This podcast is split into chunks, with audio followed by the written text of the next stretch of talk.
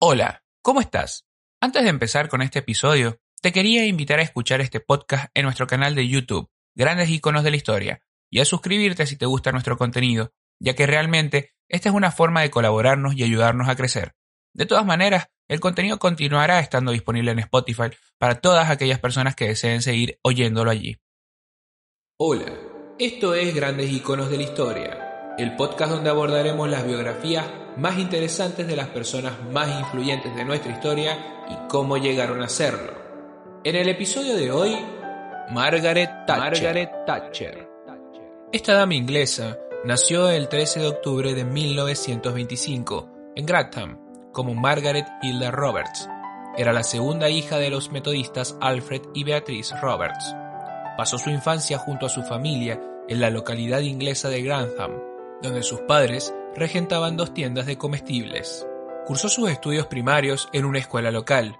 En 1943 solicitó una beca para estudiar química en Somerville College, en Oxford, para la cual fue aceptada. Durante sus estudios universitarios comenzó a interesarse en participar en la política. Se convirtió en la presidenta de la Asociación de Conservadores de la Universidad de Oxford en 1946. Una vez que obtuvo el título, se especializó en cristalografía en los rayos X, teniendo como tutora a la ganadora del Premio Nobel de Química de 1964, Dorothy Hodgkin. Posterior a sus estudios, se marchó a Colchester para trabajar como investigadora. Allí se unió a la Asociación de Conservadores local mediante el contacto de un compañero de la universidad que estaba buscando candidatos. Fascinados con la fuerte personalidad de Margaret, Pronto la aceptaron en su lista, convirtiéndose en candidata del Partido Conservador en 1950 y 1951 por Dartford Kent. Perdió en dos ocasiones contra su oponente. Sería durante la campaña de 1951 que conocería a quien se convirtió en su marido, Dennis Thatcher. Con el empresario compartió toda su vida y tuvo dos hijos gemelos en 1953. Poco después, inició los estudios en Derecho para convertirse en una abogada especializada en el derecho tributario. Una vez abogada, Margaret Thatcher fue elegida miembro del Parlamento inglés por el Partido Conservador en 1959. A partir de entonces, comenzó su acelerado ascenso político. Tras 11 años como miembro de los comunes, en las elecciones de 1970, ganó su mentor político Edward Heath quien la eligió como ministra de Educación y Ciencia hasta 1975. Mientras era ministra de Educación, una de sus máximas prioridades fue la reducción del gasto, por lo que fue fuertemente criticada por una buena parte de la población y la prensa inglesa. Una de las medidas fue retirar la leche gratis de los colegios y debido a esto se ganó el anecdótico apodo de la roba leches o la ladrona de la leche. Más allá de la anécdota, podemos ver plasmados los ideales de la dama inglesa dentro de una de sus opiniones más actuales en la educación.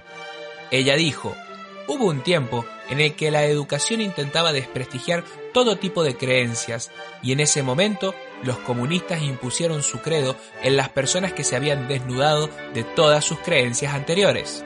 Esto nos muestra su pensamiento en tiempos de Guerra Fría y que más adelante justificara su controvertido accionar económico y su colaboración con el presidente estadounidense Ronald Reagan. En 1975, a pesar de no haber sido la primera opción, Thatcher se convirtió en la líder del Partido Conservador, siendo la primera mujer en liderar un partido político mayoritario en el Reino Unido, y comenzó una fuerte oposición contra los laboristas. Para las elecciones generales de 1979, Margaret Thatcher se convirtió en la primera ministra del Reino Unido. Con ello, fue la primera mujer en ocupar dicho cargo. Por su carácter y determinación, pronto se ganó el sobrenombre de la Dama de Hierro. Durante sus años de mandato, una de las cuestiones principales fue la no intervención del Estado en la economía en cuestión, lo que la hizo resaltar como una de las principales figuras neoliberales de la época. Esto generó división en la opinión pública, llevando a que sus medidas económicas fueran consideradas como impopulares. Sin embargo, pudo recuperar su popularidad en el enfrentamiento en la Guerra de Malvinas.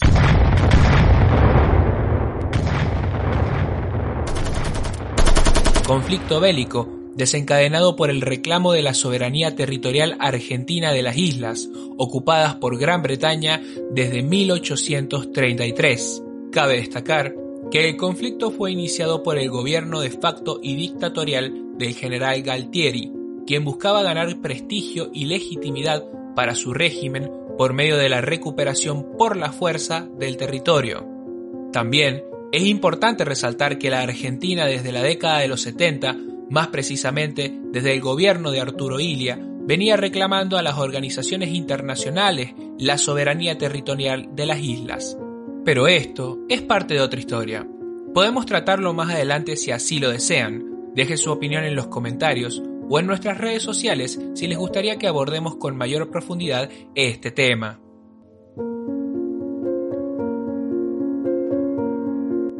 Volviendo con la Dama de Hierro, la reconquista de las islas y la crisis del Partido Laborista, los trabajadores, contribuyeron para su reelección como primera ministra en 1983.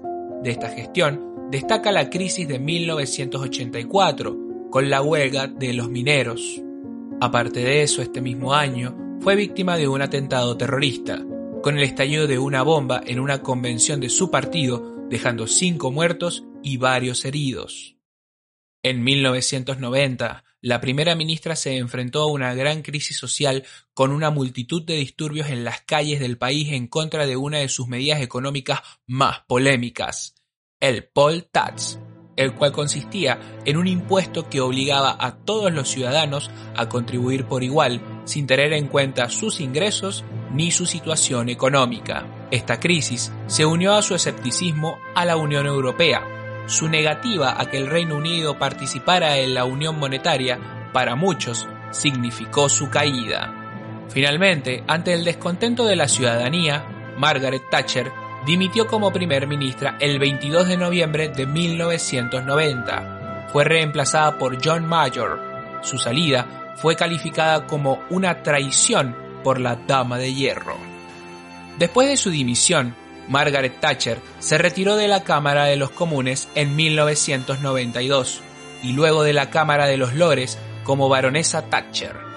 Durante esos años, la británica escribió dos libros, The Downing Street Years en 1993 y The Path to Power en 1995. En 2002, anunció que se retiraba de la vida política por problemas de salud, publicando su tercer libro, Statecraft, Strategies for a Changing World. Un año después, murió su marido. Año más tarde, en 2008, su hija Carol afirmó que la Dama de Hierro estaba atravesando por serios problemas de salud y que creía que su marido seguía con vida. La enfermedad se agravó y llevó a que ella falleciese a los 87 años el 8 de abril de 2013 en Londres, como consecuencia de un derrame cerebral. Sin dudas, el accionar de Margaret Thatcher significó para los argentinos una pérdida y un dolor muy grande. Con su fuerte carácter, gestionó en base a los intereses de ciertos grupos económicos, pero a la vez su fuerte personalidad le permitió llegar al poder y mantenerse por mucho tiempo en él, cosa que para las mujeres de ese periodo no significaba poco. Nos invita a pensar en las múltiples capacidades que tienen para ofrecer las personas limitadas por la cultura machista. Si querés hacer un aporte o discutir acerca de la personalidad de hoy o algún hecho histórico, te volvemos a invitar a dejar tu opinión en los comentarios o en nuestras redes sociales. También puedes decirnos qué otra personalidad te gustaría conocer o qué proceso histórico te gustaría escuchar en nuestra nueva sección exclusiva de Instagram, Volver al Pasado. Soy Juan Manuel Pérez y mi colaboradora en investigación, Micaela México. Gracias por escuchar y les deseamos determinación y fortaleza y anhelamos por un mundo con mayor equidad de género. Si te gustó el podcast, compartilo con un amigo. Eso nos ayudará a crecer y será una forma de aportarnos para continuar con nuestro contenido. Segundo, te invitamos a conocer a nuestra colaboradora en investigación, Micaela México, en su Instagram, arroba Mica con J. Por mi parte, puedes seguirme en mis canales de YouTube, iTunes y Spotify. También puedes seguirme en mis redes sociales de Instagram, Twitter y Facebook, donde subo mucho contenido extra. Podrás encontrarme como grandes iconos de la historia en todas ellas. Desde ya gracias y nos estamos escuchando.